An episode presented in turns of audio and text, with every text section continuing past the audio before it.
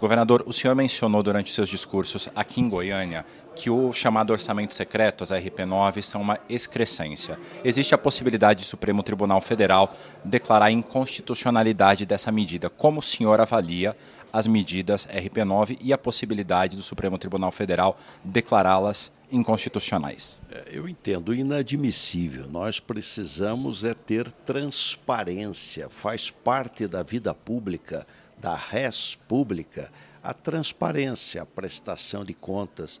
O que nós devemos estimular é o orçamento participativo, ouvir a sociedade, quais são as prioridades e elencá-las na peça orçamentária.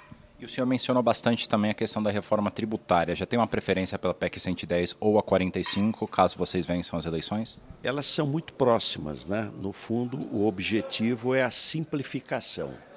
Você unir aí cinco, seis tributos ou até mais num IVA, né? Que aqui a gente chama de IBS, Imposto de Bens e Serviços. Mas é o IVA que o mundo inteiro tem. Essa simplificação ela pode trazer em 10 anos um ganho de quase 1% do PIB na economia brasileira. E agora é que o senhor já tem algum tempo fazendo campanha ao lado do presidente Lula. Como é que está sendo a recepção e como é que o senhor está se sentindo junto de partidos de esquerda, que de certa maneira são um pouco diferentes da sua militância anterior? Olha, eu já conheço o presidente Lula de muitos anos até. Ele foi presidente, eu fui governador, tivemos um ótimo é, relacionamento, uma boa parceria, o Estado de São Paulo e o governo federal. É, e sinto que a campanha melhora a cada dia. Estou otimista, porque eu tive no Rio de Janeiro, foi ótimo.